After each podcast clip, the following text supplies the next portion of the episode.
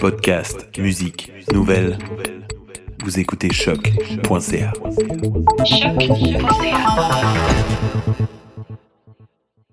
Before we get started, does anyone want to get out? I'm willing to fight for those who cannot fight for themselves. how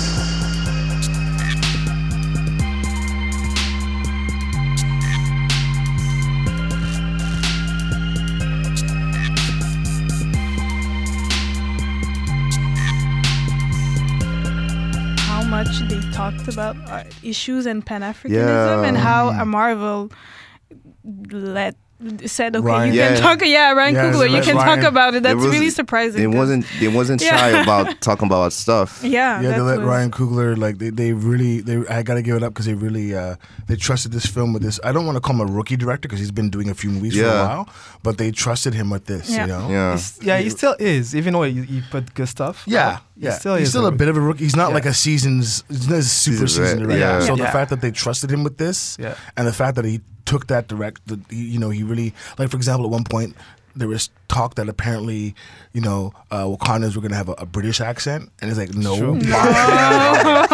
you know, and, Those they're are not colonized they don't Right, need right, that yeah and to make sure that everyone had natural hair and that Yeah. people were speaking Nah. the language. So there was a lot of there was a lot of care Yeah, taken into consideration Yep. to make this film. Yeah. You know? it's definitely. It was a really a cultural phenomenon. You, even behind the scene, the music and everything. Mm. Uh, I was checking something on YouTube, and all the research that were made Mm-hmm. to uh, stay authen- authentic uh, to the African uh, music Mm-hmm. and the costume too. Mm-hmm. Yeah, yeah. Yeah, everything was uh, well made. There's for sure. so much Really well put into out, this yeah. movie. It's crazy. And all the love, like you catch all the back scenes with like one I forget the name of the actor who, who's M'Baku, but he had Lupita and he had Angela Bassett and him in the tent, and he was he was beatboxing and Lupita Yeah, I was saw that video. yeah And in between Baku. cuts, yeah, and in between cuts on that waterfall scene, they're playing drums and we was just fucking dancing. Yeah. Yeah. So there's a lot of there was a good vibes on that set. You know, they they, they all knew it was something special. Yeah, So- for sure. They Yeah. all knew that. Yeah, yeah, yeah, yeah. It's crazy That though. was really cool. Yeah. So, hi everybody. Bonjour tout le monde. Euh, bienvenue à un nouvel épisode de New School of the Gifted. Nouvelle école des surdoués. Euh, je me présente. Le seul et non le moindre. The Voice. Yes, avec Alfredson Jr. aka Mbaku. Mbako. Kinda Yeah, yeah, yeah. what's your okay The Voice. oh okay there's no No, okay I'm the voice. The now. voice. And I will Shabbat. remain the voice. okay I'm Strange Fruit aka uh, Dr Breton Oh. All right. nice.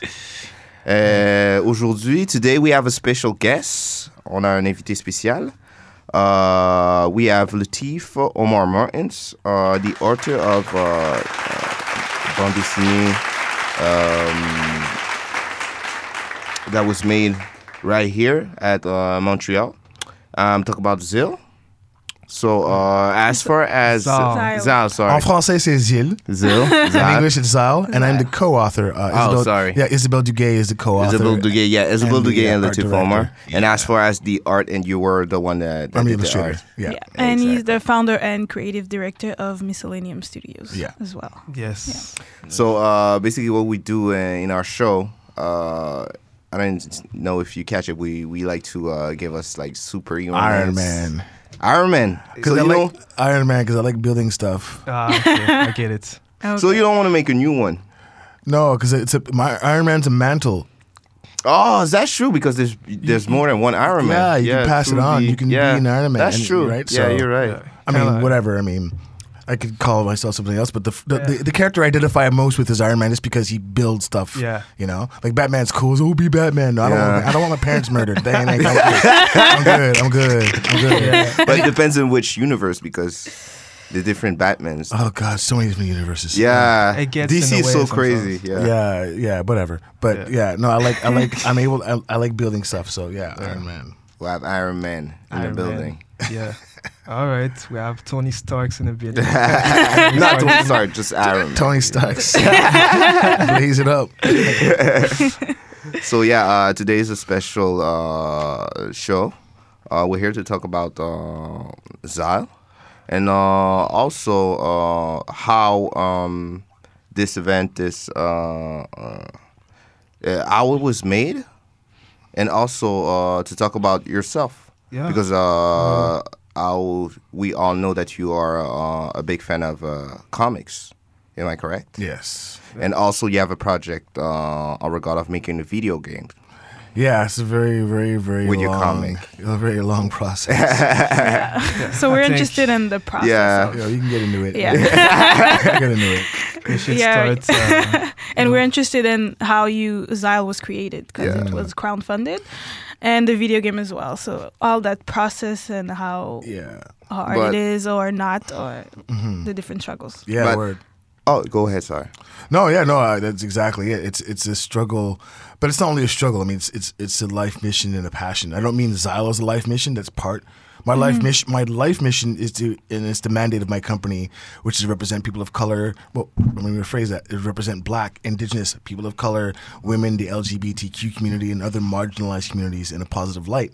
Because you know, we were talking about Black Panther earlier, and the impact that film had was incredible because it was the first time in mainstream media that black blackness and Africanism uh, and and sorry Afrofuturism and and, Yeah. and themes surrounding that were, were, were presented in a, in a mainstream feature film Yeah. with such a high budget, with high quality actors, high quality Yeah. everything, and and the cultural relevance of that was just astounding. Like people buying out theaters and telling kids to skip school and all this kind of stuff. So Yeah. it was a, it was a it was a phenomenon that proved. Like it, I think it drove the nail in the coffin that black film doesn't sell. Yeah. you know. Sure. So my Yeah, my life yeah. mission is to continue that is to you know I, I believe i my work is part of that movement.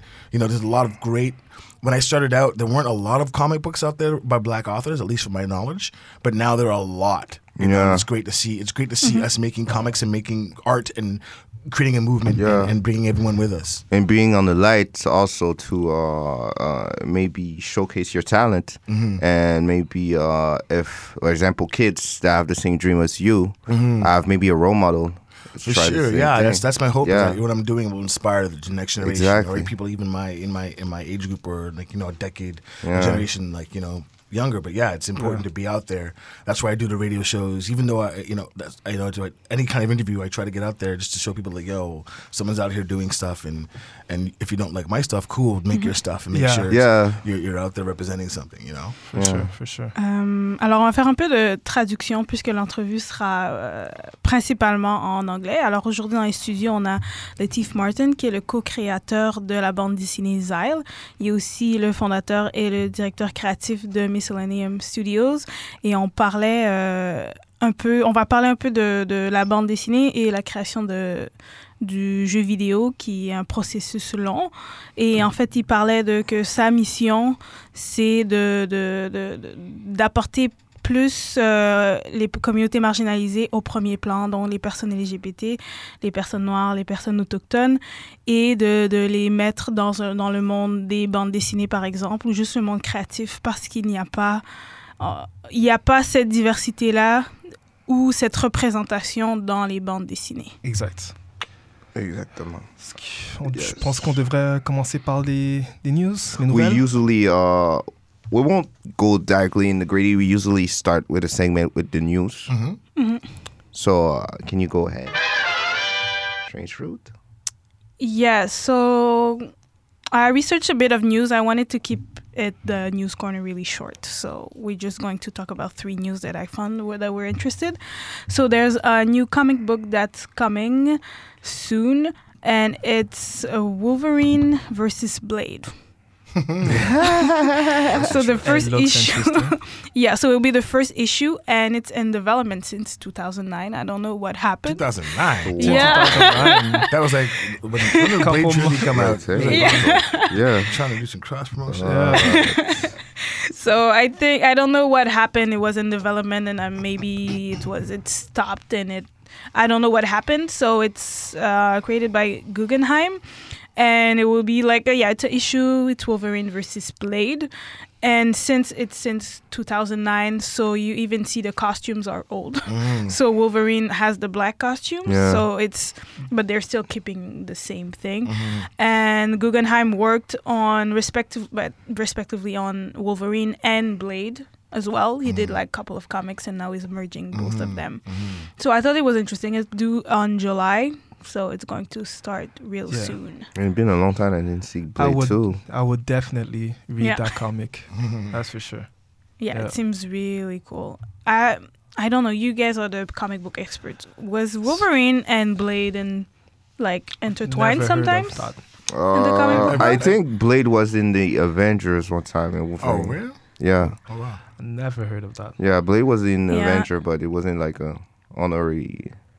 Because there's so many type of Avengers. Like there are Avengers America, there are Avengers Canada, old Avengers, new Avengers. Members that come in, members that come out, and it depends on the author. But yeah, I know Blade was uh, in the in the Avengers. Yeah. I remember that one. I wonder if they're still gonna keep the aura team that we have in Blade, like the zombie, uh, not the zombies, the um, the vampires, and everything. Well, uh, yeah, I don't know. They didn't specify what it will be about, but uh, but they, that's Blade. yeah. Blade is always about Yeah. vampires. Yeah, so. so it's probably going to be about that. But I don't know what's the story, the synopsis. I don't It know. would be it. fun to see Wolverine slash two Yeah, I wonder who would win. vampires. I wonder. Yeah. Next up is the. Um, I will talk a bit about the DC streaming service. I don't know if you guys are aware. There's the DC streaming service, and there's a bun- bunch of uh, new live action shows and animated shows on this streaming service.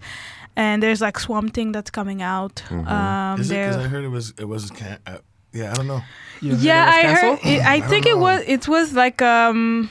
I think they wanted to peop to make people more interested. I think it was a Mm. rumor because Oh. right after that they start they they posted a teaser. Mm, mm. So I think it was There's just to one create- thing Trying to bait us. we yeah. don't know anything when it comes to Yeah. You know the thing about DC, I like the, thing, the difference between Marvel and DC is that Marvel have been studying all semester, and DC's trying to do like learn learn stuff the night before. yeah. and, trying, and they've been trying to play catch up. I mean, they're doing some. There, there, there are like there are bits and pieces of, of DC stuff that's really good. Yes. Like like I really enjoyed Aquaman, even though there there were no black Atlanteans. I thought that was bizarre. That was Yeah. no no Atlanteans of color. I'm like, all right, okay, oh, Yeah. okay. And then like um uh I really I like Titans actually. I think Titans is a lot of fun. Yeah, I like Titans And too. um and what else is actually good? There's a couple you didn't like Shazam?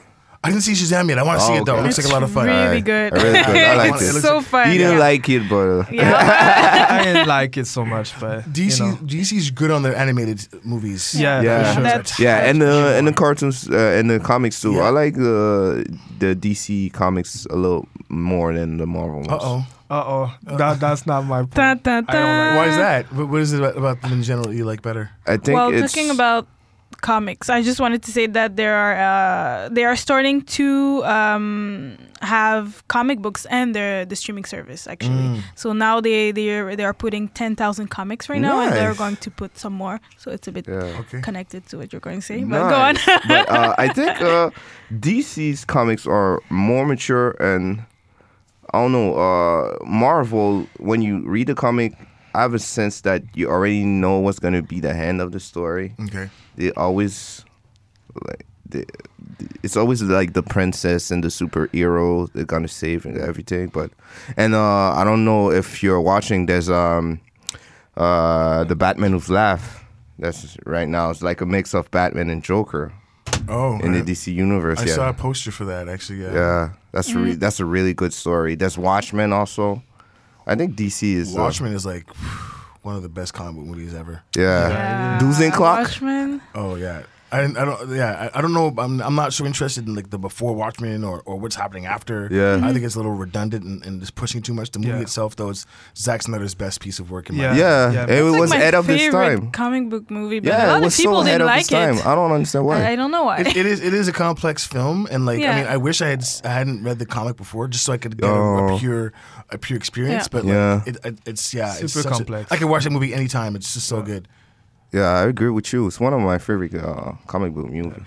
one of mine it's funny because The Crow will always be my favorite Like no matter how Oh, good any other, no matter how any other movie, how good any other movie is, The Crow is always number one for me. But yeah, but yeah, Yeah. The Crow's watch a it. I think it's gonna they're gonna make a remake they really should stop with the remakes. with uh, the guy from uh, Aquaman. they need to stop. Oh, wait a minute. Ah, yeah. That's different. That's different. Yeah, Hold on. Jason, yeah, they're hold on. talking about it. Yeah, well, me. No, there's a re- there's a There's a remake about the. It's not a remake. It's like a TV series, and it's There was a Crow series. It's like it's um comment je dirais? It's not. It's like in the same world. Oh, was there a And series? it's a HBO that no no it's going to Oh, they're gonna maybe have this it. summer I don't know soon But I heard a And it's rumor going that's to gonna be- make they're gonna make a movie with the guy from Aquaman. oh I don't know Jason about Momoa. that That would be the yeah, only the- exception. I don't think that he would be a good fit. no no no, You no. think so? He'd be amazing. Yeah, with the long hair, everything. He'd be amazing. we don't need We don't need it, but we really don't. You're right. I but, don't but think Jason Momoa is a good fit for Watchmen Uh, the Crow, he said. oh The for Crow, the the crow, Crow, oh okay yeah, sorry I yeah, thought you, we were Dr. talking about Manhattan. No. Oh okay okay I was like He'd be a good because we were talking about long hair I was like Yeah. what Ain't gonna work. Ain't gonna work. okay Ain't gonna work. But yeah, there's a H- HBO show about in the same world of Watchmen that's going to start soon, and it's the guy who did um he did two shows I don't remember from at, at, at top, but Yeah. yeah. it's going to be really good. It sounds really good. We'll see. But yeah, so there will be like a digital library on the DC streaming Oh, that's universe. So they're going, they're doing like TV shows, but as well uh, comics as well. So that's, I think that's really cool. Um, next up, a bit of Walking Dead um, news. So they will now they they have the Walking Dead. They're now at season nine. I have I didn't know they will be. it will be That, no? it's been so long. It's nine seasons. That's a lot. And they have Fear the Walking Dead, and they're at season five. And now they're going to do another series. A spin-off. yeah, yeah. Oh God, really? I know. Yeah. Yeah. they're going to do another spin-off, and it will be um, two young female protagonists, and it's a bit about like the first generation of the people who of the children who were born in this apocalyptic world, and it's going to be like a coming of age. thing. Milk it, milk it, y'all. They're Yeah. Just milk it, Milk so- it, milk it, You know, it's I. I mean, I was I, I was a huge fan of The Walking Dead. My creative partner and I, uh, we watched. We, we still watch the show. Actually, season nine is really good. Surprisingly, Yeah? I heard Okay. that. Uh, it's, it's, yeah. it's, the, it's the lowest viewership because people are kind of tired of The. Walking Yeah. Dead. yeah, yeah. Bits. But with the, with the new characters and, and, the, the storyline, it's actually really good now. At least in my opinion, I find it like there's some dope stuff happening in the show. I actually did. I stopped watching Fear the Walking Dead after like season, episode four because I was like, wait a minute, this is episode four and you already killed three black men. I'm done. done. Done. so done. The Yeah. first Apparently it's, season got, apparently it's gotten better to some other black people, but it's like mm. y'all, y'all lost me already. I'm. Oh I'm my sorry. god, yeah. I've Yeah. watched the first season. I think I stopped at the third. Oh word. Yeah. Walking Dead or Fear the Walking Dead? No, oh, The Walking Dead. The, The Fear of Walking- The Walking Dead. I I've watched like a couple episodes. Yeah, yeah. I watched the first season of Fear the Walking Dead. I liked it, but I, I wasn't that intrigued, Yeah. so I just stopped. The Walking Dead. I stopped when they killed the guy, Steven Yeun. I don't remember the Oh, yeah. character. Yeah. They yeah. killed him, and then he wasn't dead. Glenn. Yeah, Glenn. Yeah. yeah. And I watched the season after that, and I was like, why would you kill him but not kill him? That was, That was- Because he yeah. and then Yeah. kill him afterwards. I was like, this is it's like- ridiculous. So. I just stopped after that. Yo, I did, we just watched Train to Busan the other night. What's this? Oh, y'all need to watch that. Train to Boost. Train to Train to Busan. The Train to Oh. Busan. Oh, Train to Busan. Yeah, I've heard about I've that. heard about Yo, that, It's yeah. like one of the best zombie movies I've ever seen. Yeah, it's I've heard Korean. about it. Korea, Korea is dope when it comes to horror. Yeah. Yeah, Like, they know they they, do they know well. Yeah. Yeah. This yeah. film will make you cry too. So, yeah, you can be like, Yeah. I've heard good reviews about that yeah, movie. you gotta check too. that out. It's good. Y'all out there, check out Train to Busan. Like it's been around for a while, but y'all, it's on Netflix, so you can watch it tonight. Yeah. Nice. Stream it. Donc, euh, en résumé, pour les nouvelles, on avait parlé de euh, la bande dessinée Blade vs. Wolverine qui va sortir en juillet, que le streaming service de DC Universe, il va avoir euh, une librairie digitale et ils ont sorti 10 000 bandes dessinées dans le streaming service. Et ensuite, on a parlé un peu plus de, de Walking Dead, le, le phénomène de Walking Dead, et que ils vont avoir une autre série qui va sortir et ce sera deux femmes qui seront les personnages principaux. Et c'est un peu un coming of age. Puis c'est leur focus sur elles qui sont nées dans la, nouvelle génération, en fait. La nouvelle génération d'enfants qui sont nés dans ce monde-là. Et voilà. Ouais. Tu nous disais de regardez euh, Dernier train pour Busan, Ouais. Yeah. Ouais. un film. Ça serait très regarder. intéressant à aller regarder. Si vous êtes un fan de films euh, d'horreur. Yes. So, how did you come up with the idea of Z'Isle? Um, it originally started with a friend of mine. His name is Dan, uh, Dan Buller. He's an amazing illustrator, and we've been trying to get together to do a, a project together for years, but we just both been too busy. And we started up with the idea, I was like, whatever happened to the serial comic? Like you know when you'd like. Re- like read a newspaper or a magazine and it would have like a little four page comic Yeah. once a week Yeah. you know I was like whatever happened to that you know and then they said well let's let's do that but like there's never been a horror serial comic so it's like oh let's let's do that that'd be cool and so we started working on the concept, and eventually it be, it became a page long. And then they said, okay, let's just make a comic. and uh, and at first, and I started. So the idea was actually I was I was only going to write it, and Dan was going to draw it. And I started writing out some story ideas. And my idea was like, okay, well, let's start it off where like, let's start it off where most zombie movies end. Was like, you know, every zombie movie is about trying to find the, the place where you're safe. What's the safest possible place you can be in a zombie apocalypse? On an island because there's just no zombies. So we, Exactly. this, the original story was that you had this this kind of camp, and they were on a, a boat, and they were uh, like a, a day camp or a, a camp for troubled kids, Okay. and they had a boat trip, and they were- they were going to go to an island and camp out for like you know a few weeks or something like that, and the boat crashed, so they were stuck on the island. So they're they're they're stuck there for weeks, and then. And then one day a shark pulls up, uh, pulls up. Yo, yo, a shark rolled up on them.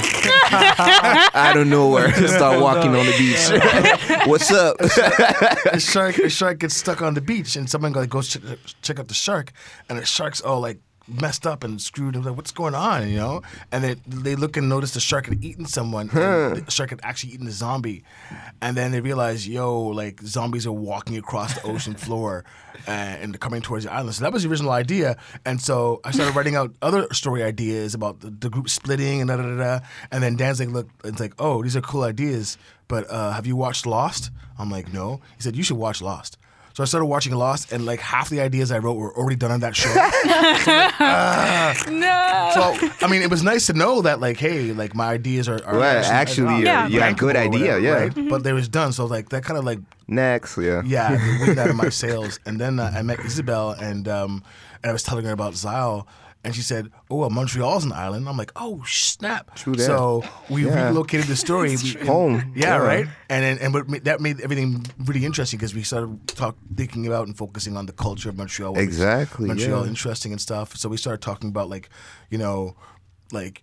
Every and actually the, the, the idea came from the original story, but we also it made sense with Montreal is that Montreal's a bike city, you know, and like every zombie story has guns, guns, guns. And Yeah. like okay, guns are cool, I guess, but like every story has them. We're a city that doesn't doesn't have a lot of guns. Yeah. So we and we also decided let's put the story. What, let's look at the story like it's happened seven years after, because every zombie story is about it starts off at the apocalypse. Yeah. But what is it like seven years later or a generation later? When it, everybody's already established. yeah, and- it's like we were like because we were big fans of Walking Dead. We're like, well, what, what would be what would it be like if things started out where Carl is like a kid, like had lived for seven years? Yeah. Mm. Kind of like our story started where Walking Dead is now.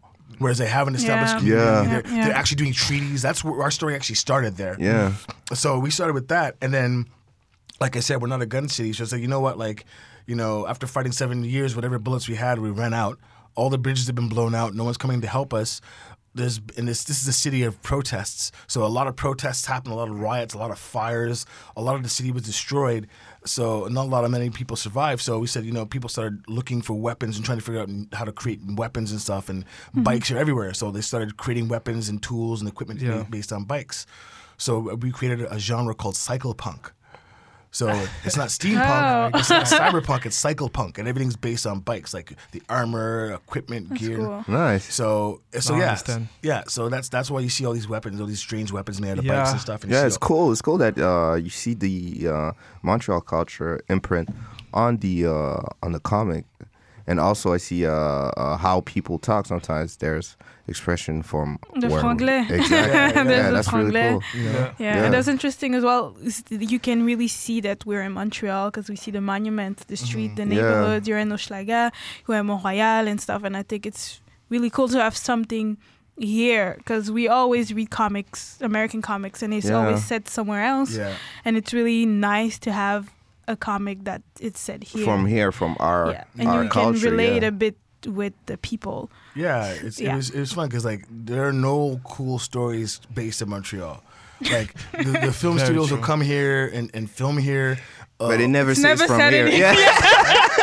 and, and, and X Men is here, but no, we're right? not there. a, lot, a lot of the major game studios are here, and they're all. But the, none of the stories. no, none of the games are here. And yeah. at first, I was like, "Yo, what the hell is up with that?" And then one of my friends, who's Canadian, who moved to who moved and lives in the states, he's like, "Because in the states, no one cares about Canada." I'm like, "Oh, you're right. No one cares at all. No Exactly. one cares." So the thing is, it's like for us, it's a treat.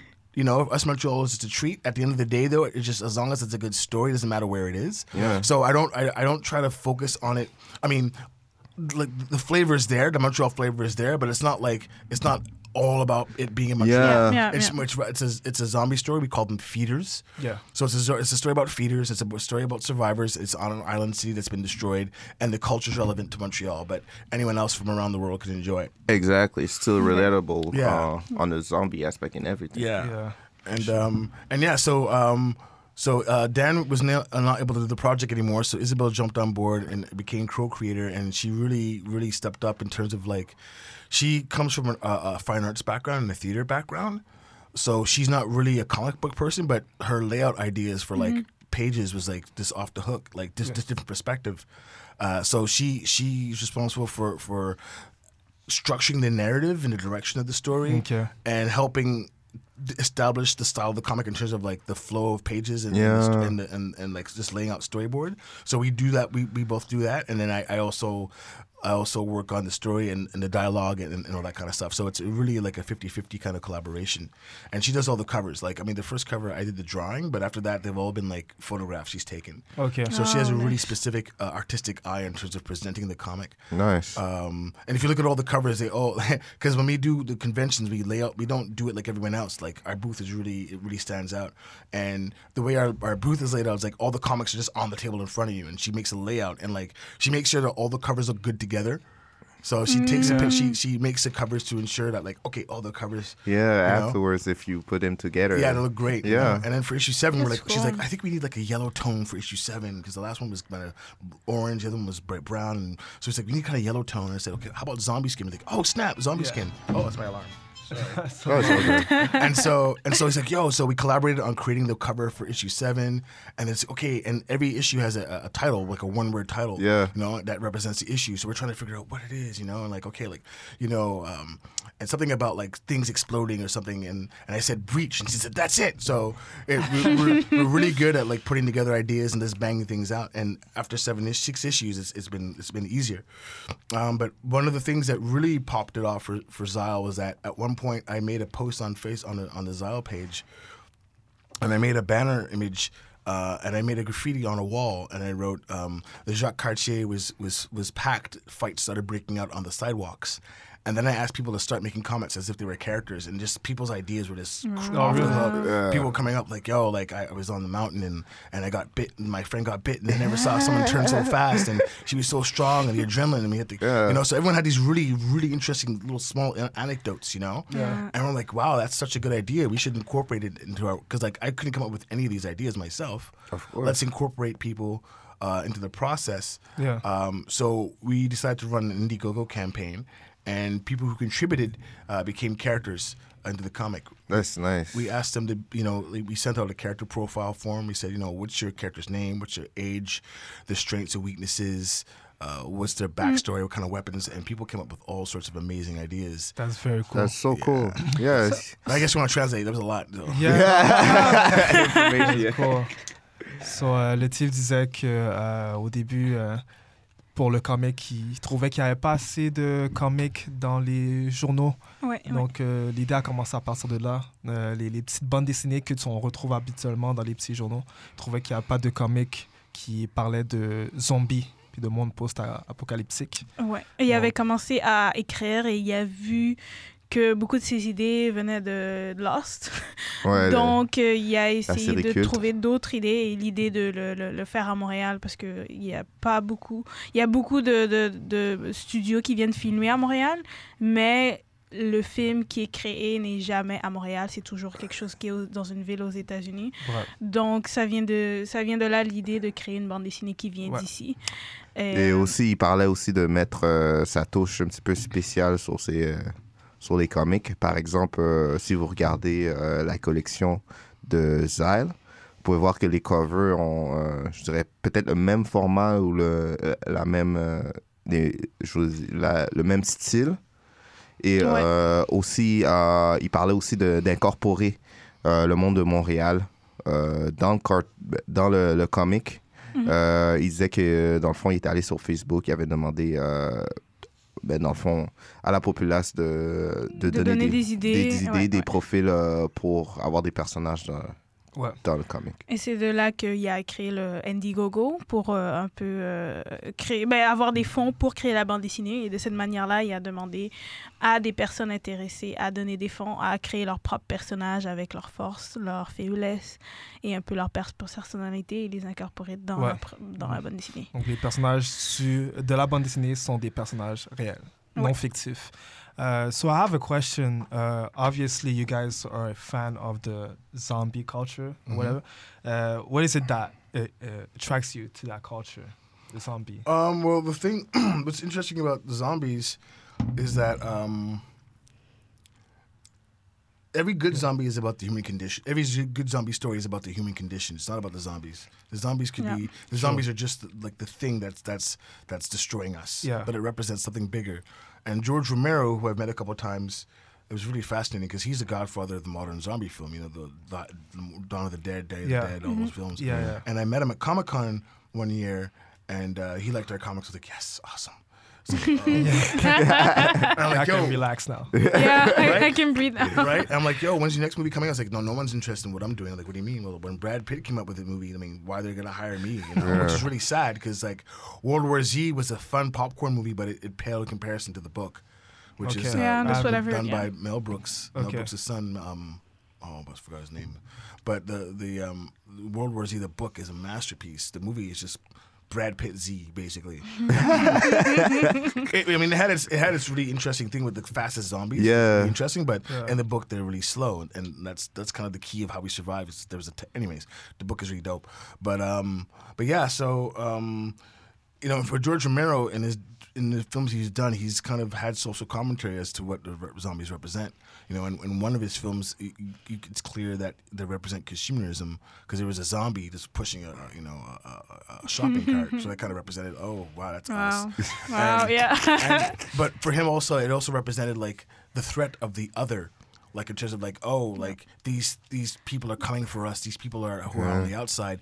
And you look at you look at that and the history of of, of what zombies are of North American zombies is actually pretty racist because it's based on, on on Haitian voodoo Exactly. voodoo Yeah. and it, well, remember phrase that it's it based on the misinterpretation of, of Haitian voodoo Yeah. because they're like oh you, zombies you could take a person to control them and they can like you know it's like oh Yeah. these these Negroes Exactly, they're because horrible they, magic they switch it up because they didn't want to uh, give us uh, The- a stage to give a power because the master control the zombie. Mm-hmm. Exactly, yeah. Yeah, So- there was a there was a really good panel in Comic Con last year Mm-hmm. about zombies, and they talk about how they had to change everything and not put the black person up front. And Yeah, Yeah. naturally. Yeah, so, so yeah, so zombies represents basically brown people coming for white folk.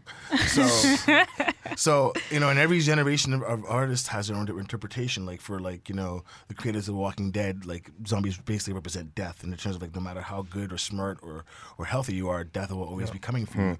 And for me, zombies represent bias.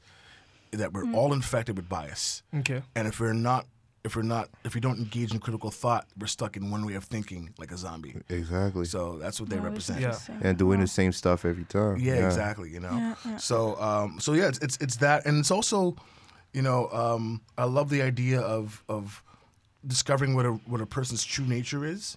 Like when you take away all the trappings and everything we're used Yeah. to, and like when you take away society and rules, who is Who the you really are. Who you really are. You know, Yeah. and like you have people like I love the idea of, of, of a character talking to other characters like, "Yo, man, I'm glad this kind of thing happened. I couldn't pay rent. I couldn't hold down a job. Now I'm like I'm like the bomb. Like I'm I'm, Yeah. I'm surviving. That's I'm, crazy. I'm helping people. So I really like the idea of like and like that's we did, we we also do that in, in in the form of the larpers like that's an, an idea dan and i came up with is like you take people who are generally considered or regarded as nerds or losers. All these guys that have foam swords and they fight and they think they're medieval. And then in the real world in the zombie world if you survive seven years as a larper you're a badass. Yeah, because those kills. the skills come into play you know? Yeah, exactly. and so so now the larpers like you don't mess with the larpers you know?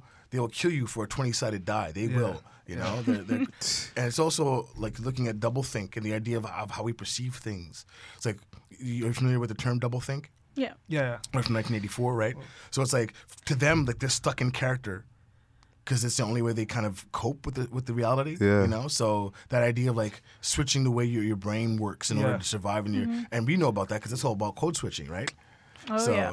adapting. adapting. right? Exactly. So there's a lot of really Yeah. interesting themes that, that we, we try to play with in, in the Yeah. world. You know, like uh, switching things up and seeing like taking people who are losers and making them winners. Yeah. Or taking people who that was one thing about uh, um, uh, World War Z is that you had all these rich people who were like you know millionaires or, or, or have huge mansions, but they're all service based. And once you take away the services, What you gonna do? Yeah, it's all their servants Yeah. who, who who are the kings now because they know how to fix things. They know how to like You have repair the and skills, cook, yeah, yeah, right? survival skills. Like Yeah. the the hierarchy, so, social hierarchy Hierarchy, changed yes, so- everything. exactly, it switched, Yeah. it reversed. Exactly, and uh, like you said, you see uh, how people are truly are, Mm-hmm. and yeah, it's like uh, people who struggle uh, all their life can adapt those kind of situation Easily, because yeah.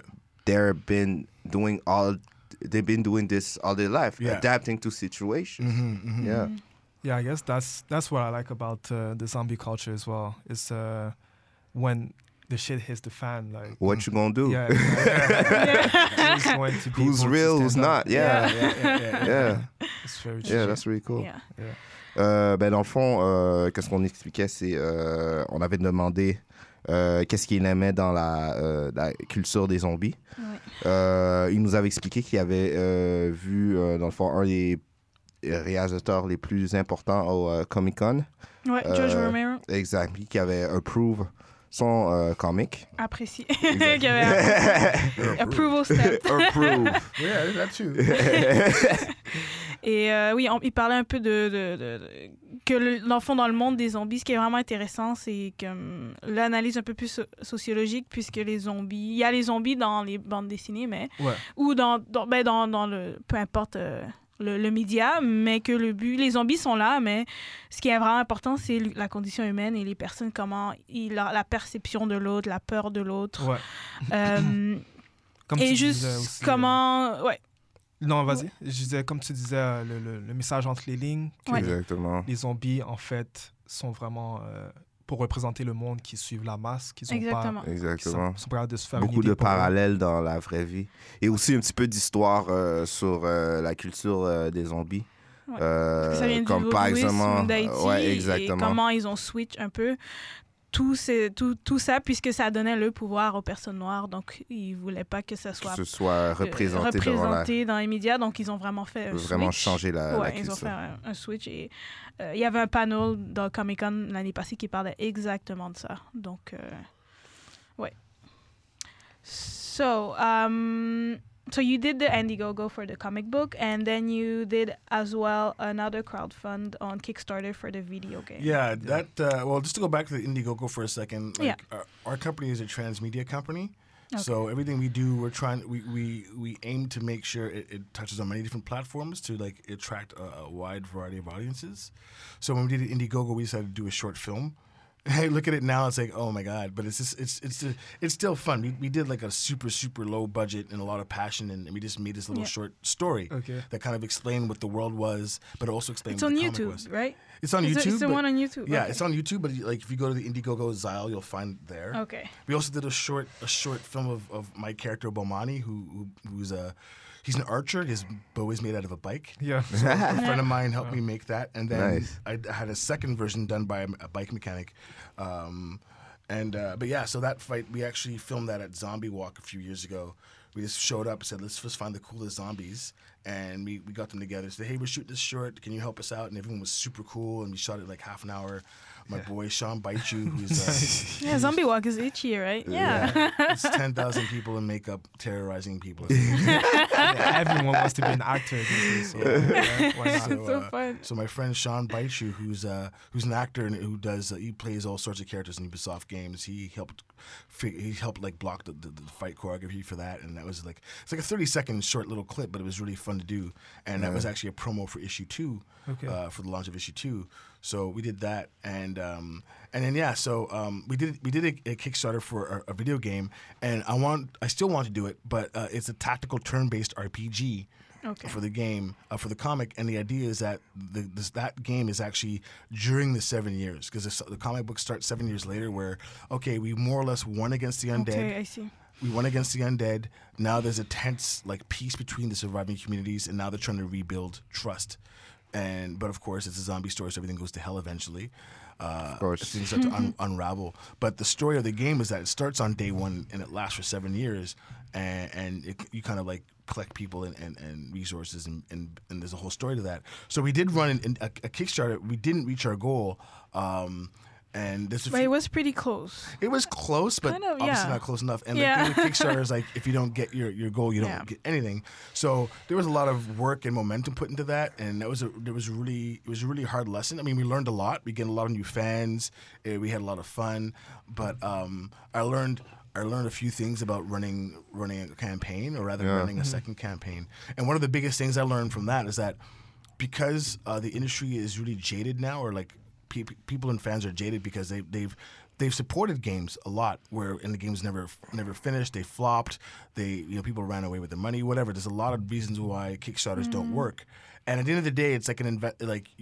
You're not paying for a product. You're you're you're buying into a dream, you know. So you need to realize that like you might you might hit get a loss. I mean, I've supported campaigns, and like I've gotten gypped. You know, I don't. Sorry, it's a bad. That's a bad term. Y'all, the term gypped is very bad. Don't use it. Uh, so my bad on that. I'm old. Um, my apologies for using that term. But a lot of people have have, have invested in Kickstarter uh, uh, uh, projects and expected expected a product, and it's like, yeah, you're expecting a product, but also realize that like this isn't a store you know um, and a lot of projects have fallen through I've, I've paid for stuff and, and i've gotten like crap products or, or things that just didn't work or, or Yeah. things that just fell apart. And for us and so so and in that regard people are a lot more hesitant. And the funny thing is with um, with kickstarters or, or crowdfunding people back winners. It's kind of like it's it's it's a reverse logic but basically like if you reach your goal people go oh okay this is actually going to work now I'll support it which is really Ah, weird. see. So what you need really so, but so generally people it's friends and family that will always back you first and friends Yeah. and friends and stuff. But f- in, in, when it comes to video games, they it's the best way to approach a Kickstarter or crowdfunding for anyone that's out there thinking about crowdfunding their game. Uh, I, don't, I can't speak to any other projects or any kind of other industries, but for games in particular, we came at it as, hey, we need a Kickstarter to make our game. And that was the wrong approach, number one. The best approach for a Kickstarter is like have your game close to finished and and the Kickstarter is icing on the cake. Oh, I get okay, it. yeah. So, I mean, at this point, you know, if, if it was in the earlier days of Kickstarter, Yeah. our Yeah. approach would have worked. But now, because of like people's uh, hesitance to support stuff like that, and they want to see the real deal, Yep. have it's it's only the icing on the cake. It's only a way to build your community and make some noise. And your game should be coming out regardless of, of if the if it's if it works or not, or not. yeah. You know? Mm-hmm. So, and we've seen that happen. Like, there's a lot of really great indie studios that have done uh, Kickstarters. I mean, most of them have, have a track record, so they have a much larger fan base than us. Our fan base is based on our comic, and it's, it's a nice little set fan base, but it's not huge. And plus, it was our first game, so we don't really have that confidence from people in, ga- in that like video games. Go, Yeah, oh, they already tried and failed, so they know what they're doing. Right, Yeah. exactly. So so there's a few things we learned from that, uh, and like you know, when we do come back to a Kickstarter, it'll be when we have something already in the bag, it's ready to go. We just want to add a few things. Yeah. Like for example, hey, like you know, you have a game studio that says we got this great game, we've been working on it for a while, but now we want the community's input. We want your feedback and input. We want you to be part of the process, and. And so that's that would be the, the approach for us to do it again at some other t- at some other point is to have something that's close to finished, and then you know have hmm. the Kickstarter as as icing on the cake. So But are you still working on doing that, or are you just like trying to figure it all out? Well, there's there's there's a lot of one of the things I'm really happy about with this project is that it's always moved forward in one way or another. Um, for video games, um, like we we're a transmedia company, so we're we're um, we're planning on making a game, Yeah. but um, the game we wanted to make is is too large for the type of funding we need. Um, like I was mentioning earlier, throughout Canada, there's over 400 in game studios. Um, you have the you have the big studios like Ubisoft and Square Enix and all that kind of stuff, but you have a lot of indie studios, which is like anywhere from like one person to like 50 to 100 people. Uh, even be, even though Behaviour Interactive is, is seen as a big AAA studio, it's actually an indie studio.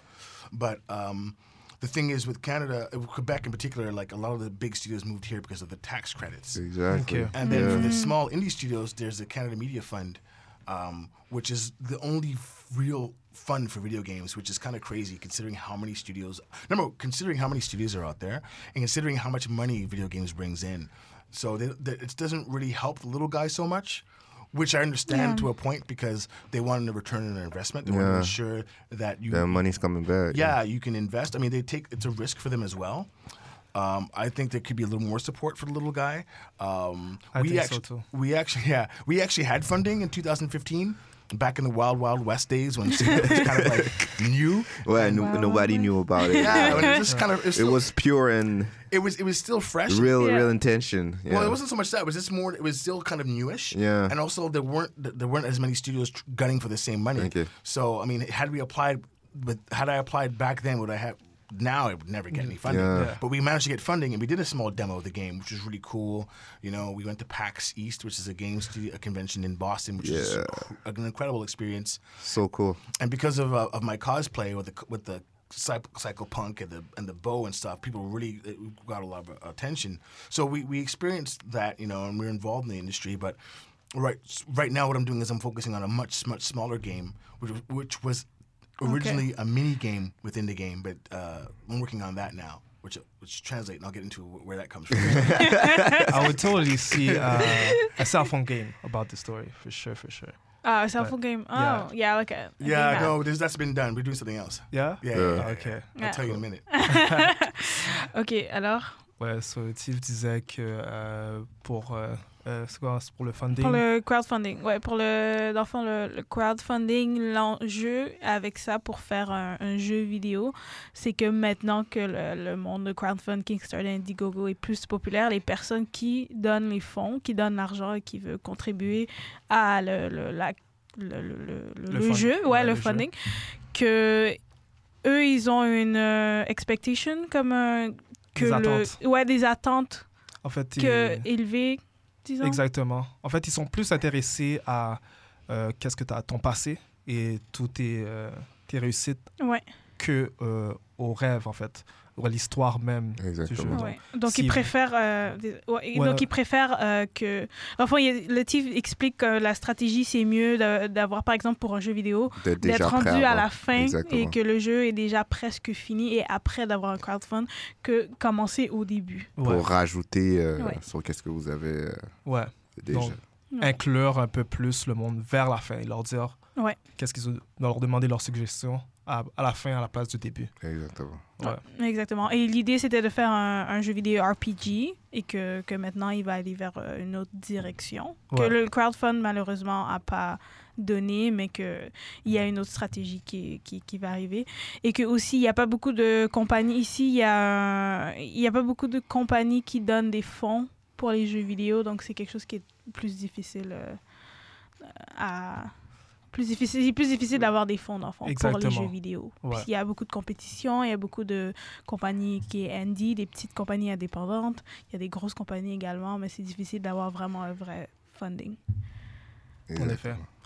So, uh, you said that uh, it's going to be a RPG game. Uh, what kind of RPG is it? Online RPG or? This was gonna be like, it was gonna be a single player uh, R- R- uh, RPG, tactical turn based. Yeah. Uh, at first, I didn't like turn based, and I started playing a couple of games. I played like XCOM and uh, Darkest Dungeon. Uh, and and turn based is actually a lot of fun. If it's Yeah, XCOM is really it's, good. It's really good. There's Yeah. you know. So so that was the, goal. And then like I started working on um, a mini game that's actually a puzzle game, and that ties into the, to, to to another aspect of of Z'Isle, which is the music. Um, so I have a background in music. Uh, not a professional musician, but I've done I've done shows and, and, and written songs and performed and stuff. And uh, I built uh, an instrument based on I built uh, an instrument made, made from bike parts. Nice. Uh, the signature instrument is called a lithelium. Uh, shout out to my boy JF who came up with that name.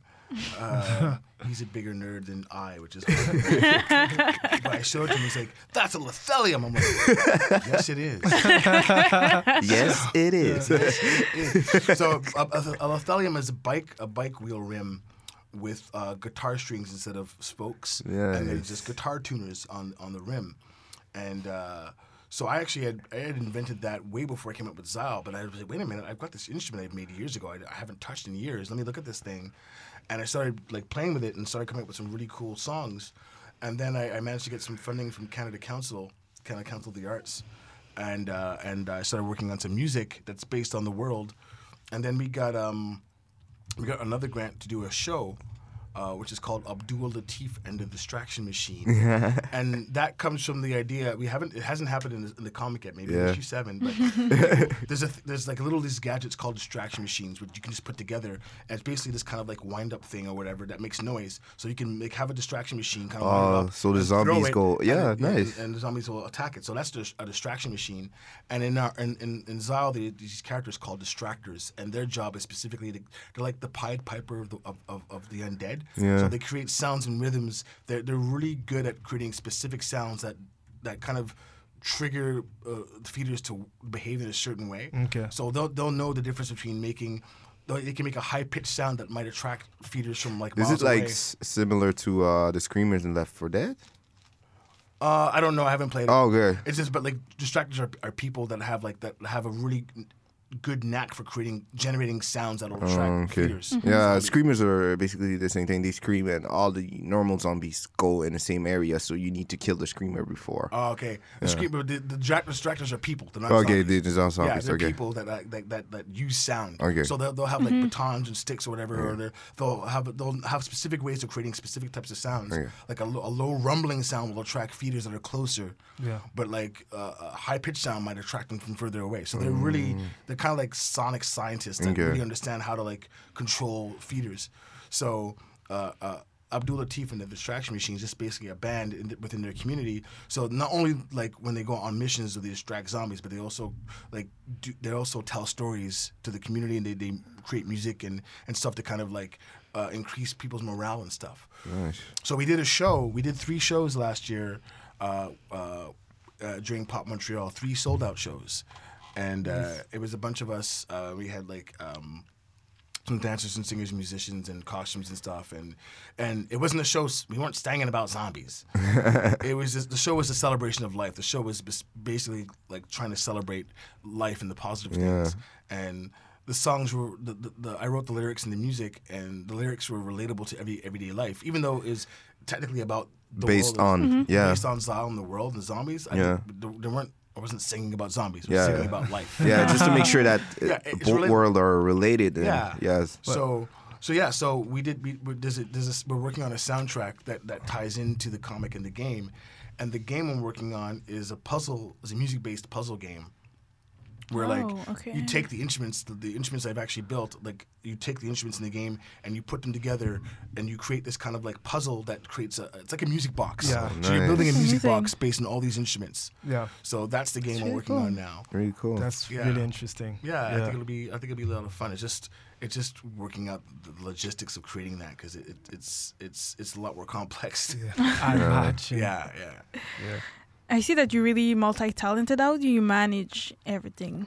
Like there's the band, there's the video don't. game, there's the Yeah, comic no, book, and I know you're an activist as well. So how do you manage I have- that? I have ADD, and that's the only real way to manage the ADD. It It's just, helps.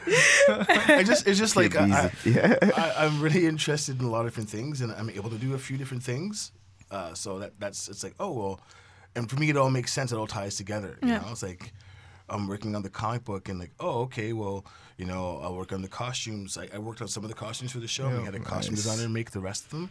Isabel, Isabel uh, also dir- was a was art director on the show. With her theater background, she really set a, a really incredible like atmosphere with the show and the set design. And she, when we were working on the costumes, she found a lot of like she was sourcing a lot of Afrofuturism and incorporating a lot of African design and makeup and all this kind of stuff. So you have these different vibes of like Afrofuturism and psych- cyberpunk and post-apocalyptic. So she really, really helped craft the the, the, the, the look of the show, and. Um, but for me, it's just like uh, I don't know. Like I grew up playing with Legos and Transformers. I- you know, I, I took apart cassette tapes to repair them. You know, so I knew how to. I'm, I'm I'm good with my hands in terms of building stuff. And as an illustrator, when I'm creating concepts or stuff, I try to look at how they actually work. Yeah. And and actually building stuff helps me make helps make me a better artist because like okay, things have to make sense. Exactly. How were they they made and everything? Yeah. How, how does it actually the system. function? Yeah, exactly. Also, Yeah. when you're super inspired about something, I guess it's easier. I mean, to work on different stuff about the same theme when you're inspired about Yeah. it. yeah, you Yeah. know and so i mean uh, i just uh, i just i just have different interests and, and i just worked on what i like doing Yeah. like for this for this project like this project is ideal because like i get to draw i get to write music i get to cosplay i get to build stuff so i try to do that with every project i do is like okay what are all the things i love to do and what kind of project would help me be able to do that Yeah, no, that's very smart.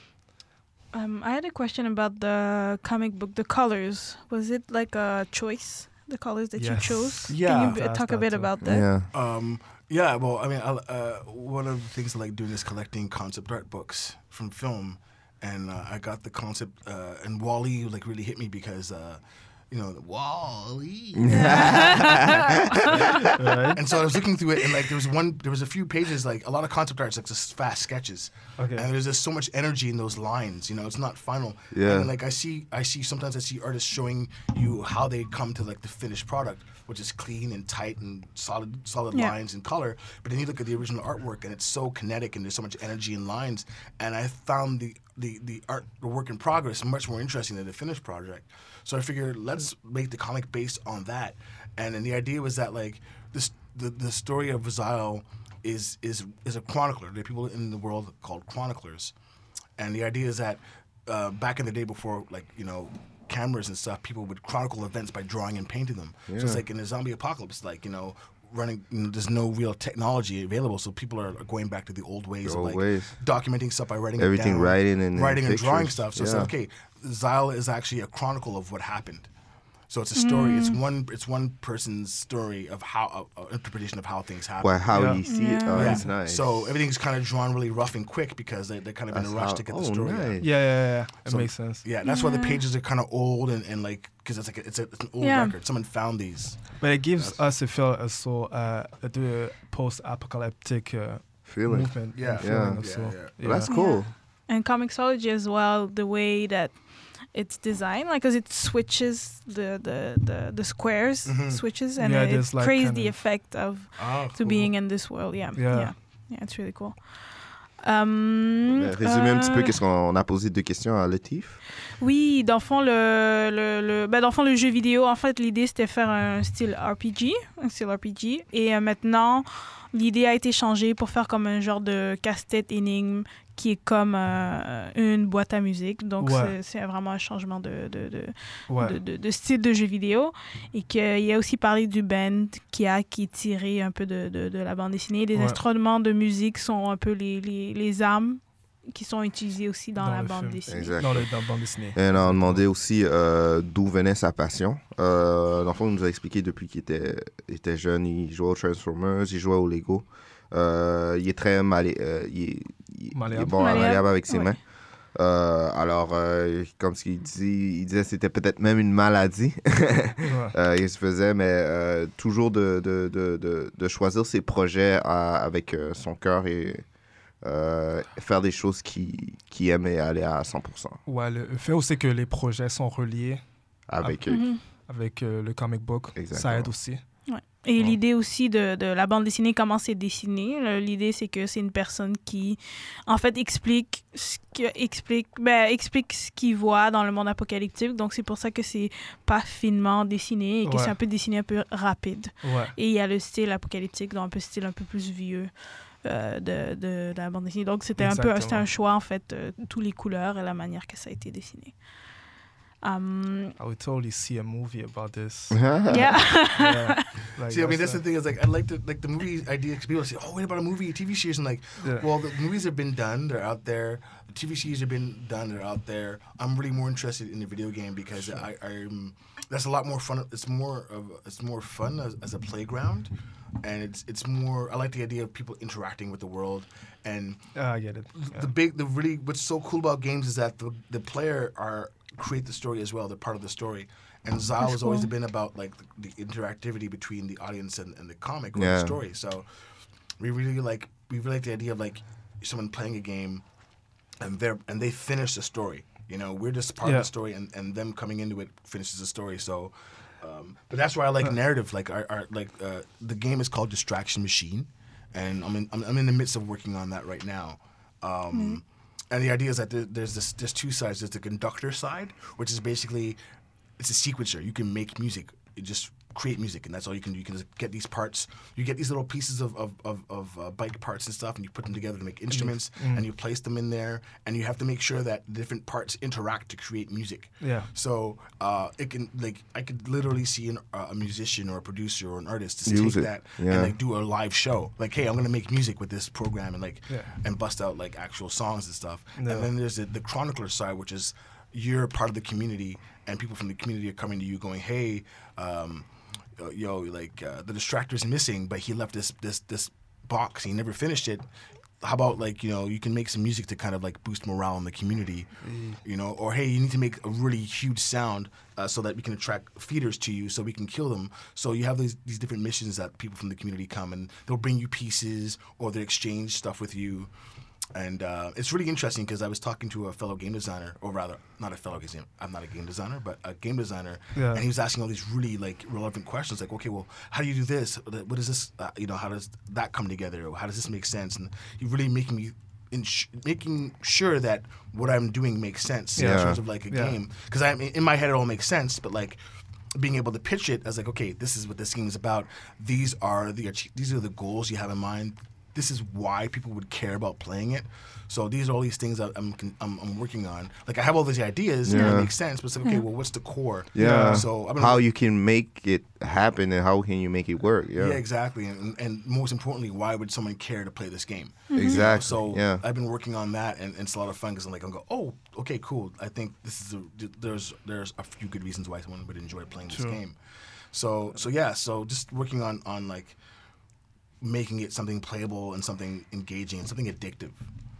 Amazing. Yeah, no. I, it, it always makes more sense in your head than on paper. Yeah. So, Yeah, it's probably really to kind of get those ideas out and share them Yeah. and, and get feedback from people you respect. You know. Yeah. and there's n- there's not a, a lot of good zombie games. I don't know if you There are a lot of good zombie games. Well, yeah, there. I think there there are. are, there are, but it's just like a lot of them are redundant, or a lot of them are the same. I mean, and now there are a lot of zombie adjacent games, like that are like they're not necessarily zombies, but they're in the same like like like The Last of Us, yeah. yeah. Yeah. which is yeah. like an incredible game. Um, but it's they're not really zombies, but it's zombie related. They're they're, Yeah. they're infected with the fungus and they come after you, so it's Yeah. zombie esque. So this, but a lot of these games are. Uh, I mean, that game is third person, which is dope. But a lot of these games are first person, and a lot of them they're all pretty generic. So I'm really trying to do something a, a bit different. Yeah, I don't know if you paid uh, you played uh, State of Property too. State of Property, Yeah. State of Decay. That's State of the No, it's not State of uh, State of Decay, sorry. Yeah, yeah, yeah. Yeah, no, yeah. That, that's a cool game. I like that one. I haven't played it a lot, but I, I like it. Yeah, that was cool. I played the game. There's a lot of RPG aspect on it. hmm Yeah. Yeah, it's cool. Yeah, Yeah. I like that one. No, there's, there's some good. Obviously, there's some good. And that's the thing. Is like back in like the '80s, before y'all were born. Um, Yeah, probably, huh? the zombie, the zombie, the zombie genre. I'm seasoned. the zombie genre uh, was was more like there's there's a couple magazines. There was uh, Starlog and there was Fangoria and a couple other magazines. But like zombies was was always on the fringes of pop, pop culture. Now it is about pop culture. Yeah. it's Yeah, that's crazy now. Like, Okay. Yeah. It's it's like know I know it's it's an old number back from like 2011 or something, but zombie is like a six billion dollar industry. Whereas like Jeez. we're talking about events, TV, movie, comics, video games, merchandise, music, every uh, everything. So it's a huge industry, and now it's like a lot of the games that you play will always have a z- will have like a lot of like shooting games will have a zombie mode, Yeah. like modern like modern warfare. Yeah, whatever, they'll for have- uh, for right. So it's, it's all of them. Right, so it's in our culture. It's not going anywhere. No. The and the, th- the only thing is, is like, okay, well, how do you make your stuff more interesting? There's even a new zombie story, story series on Netflix that just came out. Yeah. So it's not going away. No, it's just that's a matter sure. of like it's a matter. It's like it's like vampires or action. Or, Yeah. So now it's really a matter of like, okay, what's different about your zombie story? Exactly. Who has out? the new Yeah. idea? Yeah, and And, f- revamp this. Yeah. And for me, that's always been like always trying to come at things a bit differently. Like that's why like you, s- you set our story in Montreal, and we said, okay, let's make it seven years later. Let's forget all guns. Let's focus on on, on making Mm-hmm. people of color in the forefront. There are no sacrificial Negroes in my zombie story. That is true. Yep. Yep. Not- not one. Not one. So That is true, but it's good because yeah, it's it's more unique. Yeah. yeah. Yeah. It's in the zombie world that's Yeah. really popular, but how do you stand out? Yes, and I think been- you you did it. And yeah. the thing is that you know when we do conventions, I mean we've done Toronto, we've done Quebec, we've done Ottawa, we've done Halifax, we've done Boston, uh, Montreal. And Montreal Comic Con's our favorite one, and there's a lot. We, we appeal to a lot of different audiences. Uh, people either like it because it's Montreal, or because they like the art, or because they like the cosplay, or the bike weapons, or zombies. So we, we appeal to a lot of different people because our, our, our work is- appeals to a lot of different audiences, and it's a bit different from everything else that's out there. That's Yeah, amazing. good. Donc, on va résumer. Ben, je voulais juste résumer un peu plus sur euh, l'idée de la, euh, euh, du jeu vidéo, que ça s'appelle Machine Destructrice, et que, en fait, pour, pour être plus différent des autres jeux vidéo, c'est quelque chose qui. la personne va pouvoir le choix de faire, soit faire de la musique ou soit aider la, la communauté. Ouais. Et disait aussi que à Montréal, il y a beaucoup, en fait, dans le monde, il y a beaucoup de vidéos, de films qui sont reliés aux zombies. Puis Ouais, plein de le médias, truc ouais. maintenant, c'est de trouver la manière d'être plus intéressant. Ouais, justement. euh, un peu comme euh, les vampires. Puis euh, je dirais même aussi les super-héros. Ouais. Vampire, super-héros. Ouais. ouais. Ouais, Se démarquer. euh, dans son genre. exactement. Ouais, Genre qui est vraiment populaire euh, de nos jours en plus. ouais effectivement. So, uh, Latif, what's do you have any other projects with the Miscellaneum Studios? But right now we're focusing on this one. Okay. Um, one of my other, uh, another colleague, uh, her name is Kim Belair. She's an incredible screenwriter, uh, or rather, uh, um, a, a, a writer for video games and um, black women. Very, very few. That's one of the other things. Yeah. Actually, I'm really trying to push more black people to, to work in video games. Because, as you know, no one's going to tell our stories like us. We need we need to be the author of our own stories. Exactly. Yeah. Because every time we leave our stories to other people, you know what happens.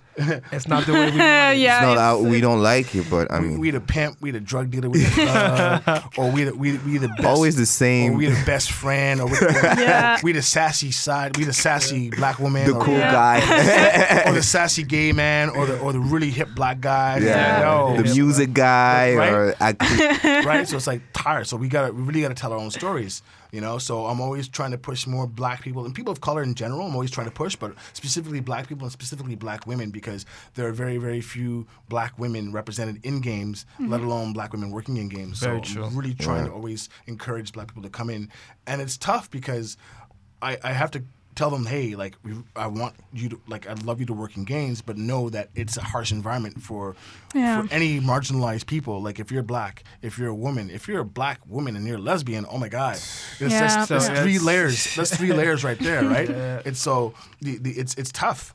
Um, and then what's even tougher is, is the den- denial from people in the community that those problems exist. Yeah. You Exactly. know, so I've always got to have a caveat. It's like, yo, like please work in games, but also know it's gonna be tough as it's gonna be hard as hell.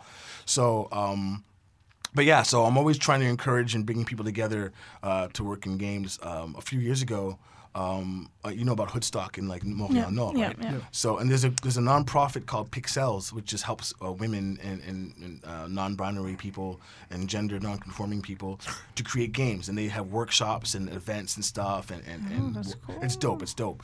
And so I talk, I brought Pixelles and Hoodstock together. And said, hey, it'd, it'd be great if Pixelles did a panel. You know, and they did a, a panel of women in games, and they're just like, you know, hipping, hipping the community, like, yo, you can work. Games is, is a viable career path, Yeah. you know. So, so I'm always trying to like get that going, um, and also calling out. You know, I'm, I'm, I'm trying my best to call out uh, BS in, in, in, in, in games and, and how we're represented. Yeah. Um, you know, and pointing things out. And I always talk about Hair Nah. Um, there's a game by this artist. Her name is Momo Pixel. I think she's out of like uh, Minnesota, I think. Uh, but yeah, there's a game called Hair Nah.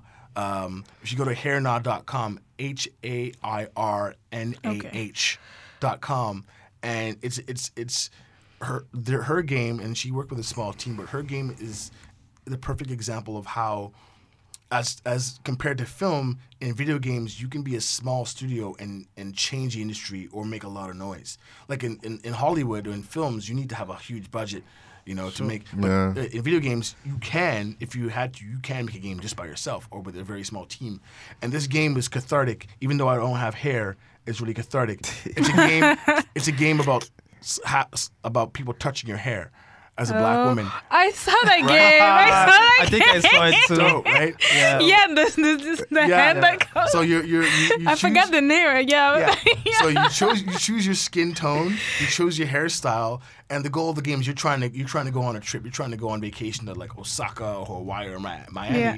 and then like so the game starts where you're just sitting there and you're slapping these hands. From yeah. It's, It's and there's the sound like. Stopping people from touching your hair. Oh my gosh. it's amazing. good. And, and that game it, it, it, it, it, it sparked a lot of talk about black hair about about the idea that like how the hell do you think you can touch somebody you don't know? Yeah. you know? And and how that ties into slavery right? Yeah. and Yeah, ownership yeah. Of, of black bodies and and black women's hair and how important our hair is and what our hair means to us as a culture. So it, it sparks so much debate and discussion but it's also just a fun game you know? So just proving that like when we tell our stories from our perspective we we we, we tear it up. Because that game tore sh- sh- up right? um, so yeah, Yeah. that's one of the things I do with my companies. I'm, I'm trying to like get more people uh, from the black amazing. community and people of color and other marginalized communities making games. Yeah. Uh, but it's going back to Kim. Yeah. She was saying, "Hey, make a game that has nothing to do with Z'Isle. Make a game that has nothing to do with zombies, and make it make it something simple and something short and something small, just so people c- and just put it out there, just so people can see. Oh, you can make games. What else can he do? Yeah. You know. So I took that to heart, and we have a project that that we we were discussing, which uh, which I want to get to at one point. There's just obviously a lot of things on my plate, but uh, we we came up with a really cool concept that I want to, you know, and like what makes Hair Nah so important as a game is that it's a personal experience. Exactly, You know? yeah. So the game I want to create that has nothing to do with zombies, nothing to do with, with apocalypse. It's a, it's about my personal, it's something that's personal to me. So I'm looking forward to, to that coming out at some point. It's going to We're looking It's forward to that as well. Yes. Yeah, for sure. For And can you tease us a bit about Volume Seven? Because I saw on the Facebook page that vol- vol- um, issue seven, yeah. issue seven, sorry, is coming out. So can you talk a bit about that? Yeah, um, issue seven is, is going to close off volume one. Our plan is to do three volumes of Z'Isle. And uh, so volume one is going to be issues one to seven. Volumes two and three are just going to be one book because I want to I want to finish Z'Isle. I have so many other projects I want to do. Yeah. You know, in the same universe, but Yeah. let's not have anything to do with Z'Isle. So eventually, I want to get to volumes two and three, and they'll be like one-off books. Uh, but volume seven, uh, sorry, issue seven, it's just closing off. Like it's, it's going to answer a lot of questions. It's gonna it's but it's also going to have a, a lot more questions. Um, it's gonna. I, I, I don't want to talk too much about it. Yeah, of course. but uh, our goal is to make it a little longer than because our pa- our comic is usually 36 pages, so Yeah. we're gonna try to make it if we can make it a little longer. Okay. Because like the thing is that because I've been working on so many other things, like issue six came out last year. Yeah. And my original goal was to do a comic every three or four months, but life, work, Yeah. you know, Yeah, it's different not ways. realistic. So it's been a whole year since the last issue came out, and we want we want to end it with a bang. But uh, our goal is to have it ready for for uh, for Comic Con, and then ideally depending on, on how things go, we would like by Black History Month next year, the shortest, darkest, coldest month of the year, we want to That don't make sense, but hey. right? right? We all know about that. But um, I want to I want to actually make volume one one book. So put all seven issues in one book, uh, make it a hardcover, and also translate it in French. I'm really excited to, to, to see Oh, the French Nice. community's reaction to our comic because like we, we you know we have our, our book is all in English. And a lot, of, some French people roll up and go, "Yo, like, uh, do you, a lot of French uh, comic artists, uh, co- collectors tend to buy books as opposed to individual comics. Number one, because the culture is a bit different, and number two, they obviously want to read it in French. So it's like they're like, "Hey, when you, some people just go, okay, I'm not going to buy your comic until you have a book." So Yeah. that's okay, cool. So we're really excited to, to like get the book done, and that will let us have it in regular bookstores, Yeah. and also translate it in French. Having them French, yeah. yeah, so I'm excited about that. Yeah. but That that, won't be be really until like a year from now or so. Ah, That's it's, it's not amazing. bad. So where can we? I don't know if you. Did you guys have other questions? No, I was going to say that Sorry. hopefully, uh, uh, well, we'll see you at Comic Con Mhm. this year. Yeah, And, we'll be at uh, Comic Yeah, Con. we'll be. for Yeah, sure. for sure. And uh, can you let the can you let the people know where we can find you or? Yeah, um, we can buy Z'Isle as well. Yeah, I mean, uh, you have a postcard in the bag here that I gave you that has all the stores on the back. Nice. But we, Oh. we, you know, we have it at Crossover Comic. Crossover Comics is like shout out. Those guys are really dope. It's these two guys, and uh, they run a great shop on Notre Dame and corner Rose de Lima. Okay. Uh, so there's there's Crossover Comics. There's a, a million comics on Pierce, which is just off of uh, St. Cat's. Yeah. Um, it's in Omni uh, Library Omnibus, which is in La, uh, La Cathédrale, which is dope. They're super supportive. Um, we also have it in La Boîte des BD in Laval. They're dope. We've got it in uh, Library Z, which is on Ontario Street in Hochelaga. Hochelaga. Oh, slug. Hochelaga. Um, where else do we have it? Um, Racine as well. I Hmm? saw it in Racine. where? Sorry. Racine. Oh yeah, Racine, Yeah, of course, yeah. naturally, yeah. Big up to Gabriella. Yeah. Um, we also have it in uh, Le, actually no, Le Planet de BD. I rolled up on them like they gave us our comics back because I was like, well, listen, we, we usually we sell more books than anything else. So, so I'm like, oh no, no, no sweat. I, I totally get it. Once we have our book, we'll come back at them. Yeah. Uh, we have it in Millennium Comics, which is on in the plateau just south of like Mount Royal Metro. They're they're dope too. Um, Super cool. so yeah, we have it in most of the stores. Uh, there's a comic other. There's a couple other stores we haven't hit yet. Cosmics, which is right near uh, Vanier College, Okay. uh, at near New Côte Vertu Metro. So yeah, right now we have it in like Montreal comic stores. Yeah. And eventually, once once our game is out, uh, we want to go international with it. But for Yeah, now, we're, just, venture we're, more. Yeah, we're Yeah. focusing more on Montreal. There's one comic book store in Halifax that has it because we, we went we went to a convention out there. That was really Oh, dope. Yeah. Uh, but yeah, so that's where you can get them. Yeah. And you can always hit us up on Facebook if you have any questions or if you're out of town and want to order them. Hit me up and we can we can hit you. We can uh, holler at you there. You can also find Z'Isle on Instagram and see like some of the instruments we've built and and, and as well as some Behind of the the scenes. music and stuff like that, Yeah. and images from Comic Con and stuff like that.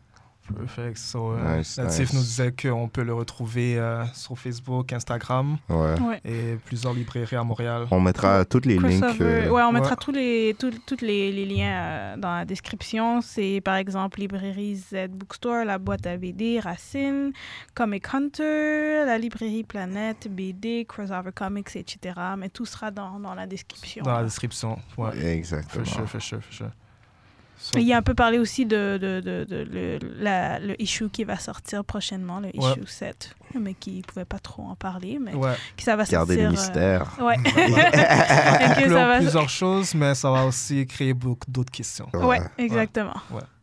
Well, thank you so much. for Yeah, coming. thank you. Yeah, Thank thank, you very for much. That was really, really forward- cool. We're looking forward to Yeah. next Yeah. Zyle.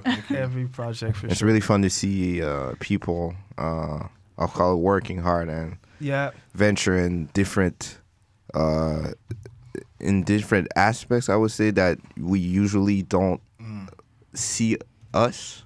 doing. Yeah. Yeah. It's. That's, that's, we That's really really cool. actually. Yeah, like I was saying earlier, like those kind of stuff uh, help little kids dream about stuff and maybe being the the next big thing. Yeah, that's what that's you know going. That's back to all Black about. Pan- Yeah. Yeah. Going back to Black Panther, like how many new, how many people are going to enter engineering, enter sciences, enter film, enter comics, enter music? Exactly. It's that movie inspired a huge a Yep. generation.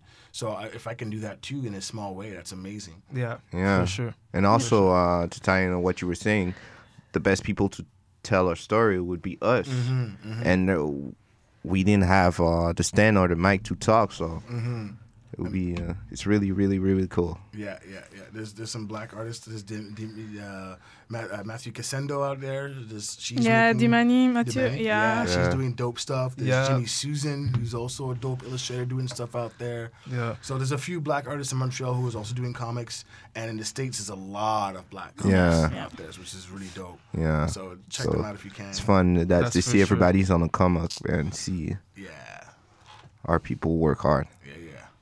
Perfect. Alors, euh, je voulais remercier Lateef. I want to thank Lateef, aka Iron Man. Yeah. I didn't forget for coming today. Uh, um, if you want to come uh, on a new, on another show uh, to talk about anything, you're more than Cool, welcome. thank you. And uh, you can keep your uh, Iron Man name Word. for next show. Alors, euh, je voulais remercier tout le monde. I want to thank everybody that's watching the show. Uh, no, what, Listening. listening to the show. euh, qui écoute l'émission. Uh, we'll see you next time. On vous verra un autre épisode. À la prochaine. Ciao. Merci de nous avoir écoutés à The New School of the Gifted, la nouvelle école des surdoués. Si vous voulez nous écouter ou nous noter, allez sur SoundCloud et iTunes au nom de The New School of the Gifted. Pour nous envoyer un courriel, soit pour des questions ou des commentaires, écrivez-nous à The New School of the Gifted à commercial gmail.com. Et vous pouvez également nous suivre sur Twitter sur à commercial NSOG Podcast.